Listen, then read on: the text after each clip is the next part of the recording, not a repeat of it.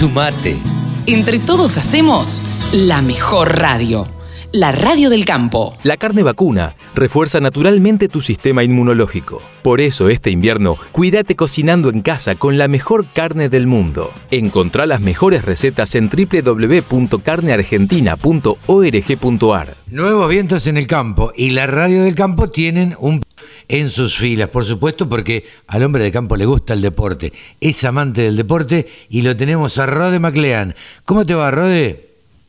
Hola Carlos, ¿qué tal? ¿Cómo estás? Así es, siempre a todas las personas nos gusta el deporte y como bien dijiste a la gente del campo también, así que estamos para hablar sobre eso.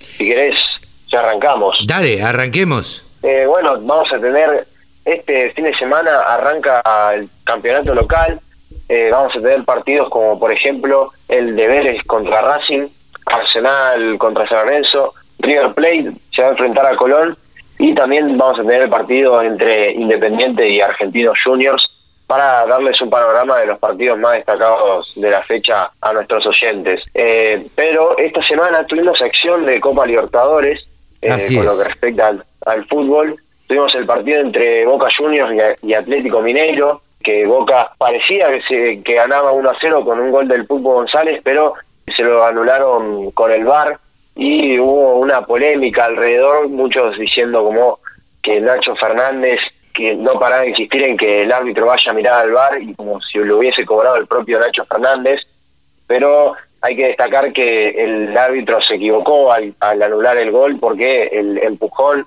es, digamos, leve, es un leve contacto que no le impide al central del Mineiro cabecear eh, mal y regalar la, la pelota.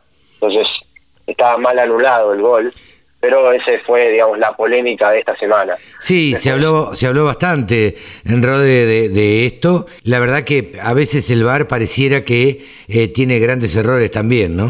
Sí, es como, es una herramienta que llegó eh, diciendo que iba a ser un poco más justo, pero está demostrando un montón de errores y ya está hace tres años instalado en lo que es el fútbol a nivel mundial. Sí, sí. Si bien en, en Argentina se, se va a empezar recién a usar este en este campeonato eh, todavía no se no termina de encontrarle la vuelta y tiene muchísimas críticas y distintos puntos de vista entonces se tendría que revisar nos despedimos la semana pasada y Argentina no era campeón sudamericano eso eso es verdad somos campeones de América son campeones de América los jugadores de Argentina partidazo eh, sin dudas. Eh, Argentina que no, no jugó el mejor de, de los partidos a nivel fútbol, pero sí demostró una actitud en la cancha que yo creo que es para, para destacar sobre todo. Fue el partido que, que mejor actitud le pusieron el equipo en general. Lejos eh, fue, como estás diciendo vos, el partido que más actitud tuvo.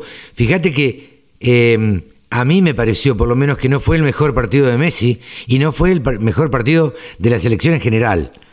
Eh, y sin embargo, Messi se cargó al hombro el equipo, lo que había que ponerse para ser un líder y llevó adelante ese equipo y bueno, y así fue el resultado, nada más ni nada menos que contra Brasil.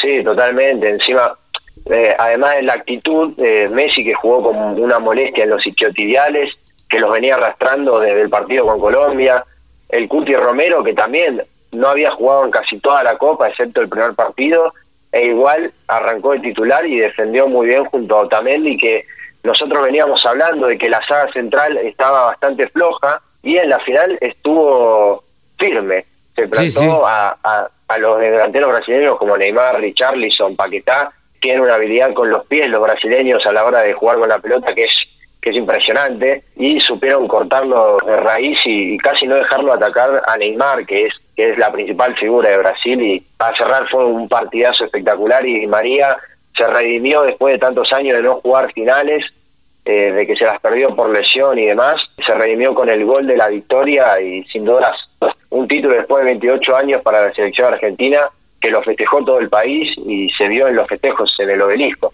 No, no, ni hablar, ni hablar. El hambre que había por salir campeones era y la necesidad eran muy grandes, la verdad. Estamos pasando por lo que estamos pasando.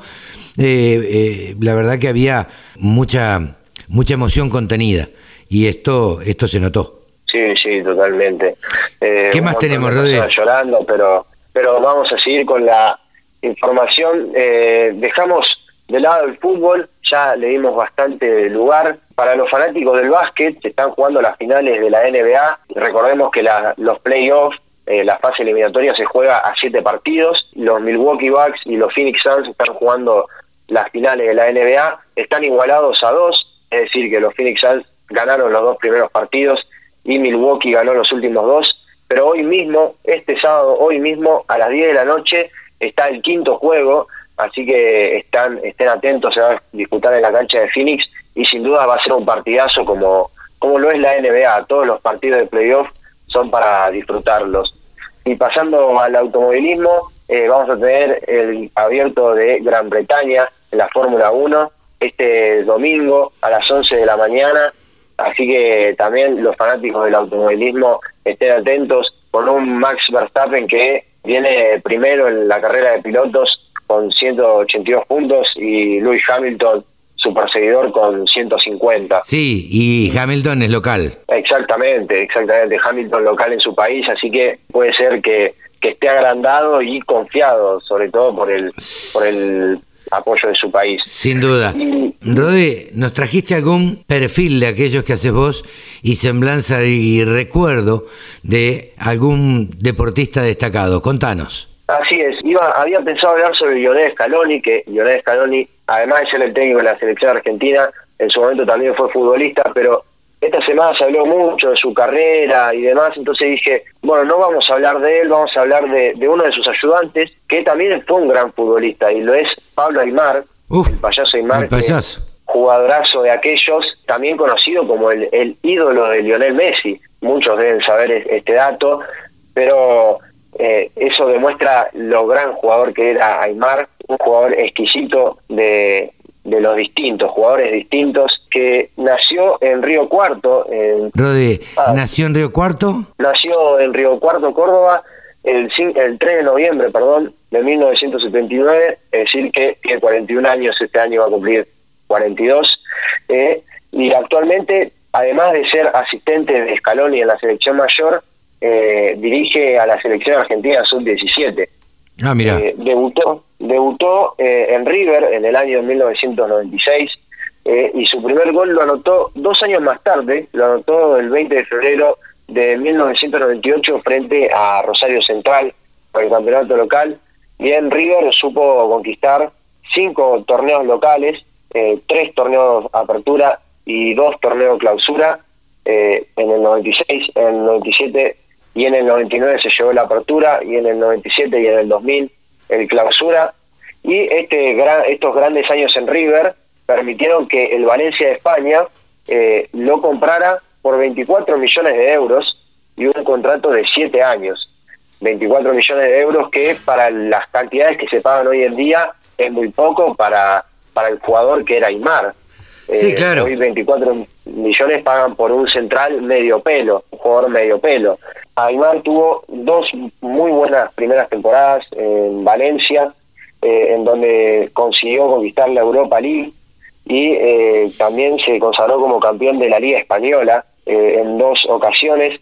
Y los, los, esos dos primeros años fueron de éxito puro, que permitieron que se consagre como uno de los grandes ídolos de la historia del club. También, bueno, después los últimos dos años que estuvo en Valencia no pudo lograr continuidad porque tuvo varias lesiones y es por eso que se fue al Zaragoza en el año 2006 por ya 11 millones de euros. Zaragoza, un paso bastante breve, solo de dos años, nada importante para destacar. Después se fue al Benfica, en Portugal, en donde estuvo cinco años, se fue del año 2008 al 2013. Ganó una liga en el año 2010 y cuatro copas de la liga, como se llama la Copa Nacional en Portugal, en la temporada 2008-2009, 2009-2010, 2010-2011 y 2011-2012, las cuatro seguidas. Mira. Y después se fue a un equipo de Malasia, Johor Darul Taksim, así en español, en malo, malayo no, no, lo sé pronunciar, la verdad. y, y supo, supo ganar eh, la Superliga de Malasia, que es eh, el campeonato local. Después en 2015 volvió a River, al club que lo vio nacer, y apenas jugó un partido, unos minutos contra Rosario Central, pero nunca pudo volver eh, a encontrar su mejor estado físico. Siempre tuvo un par de, molestias. Después, ese mismo año se retira y, y, tres años más tarde, en 2018, jugó apenas 50 minutos con estudiantes de Río Cuarto, que es el equipo de la, de la ciudad en donde él nació, y disputó 50 minutos en la ronda inicial de la Copa Argentina de ese mismo año ante Sportivo Belgrano, en un partido que apenas salió 0-0.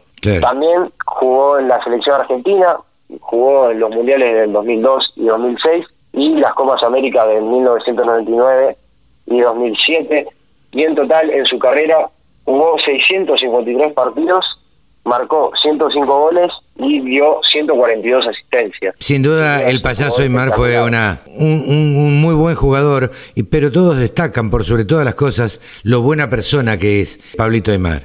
Sí, totalmente. A día de hoy eso, eso está bueno porque en la selección argentina su idea es inculcar buenos valores y también, obviamente, la parte futbolística. Sí, claro.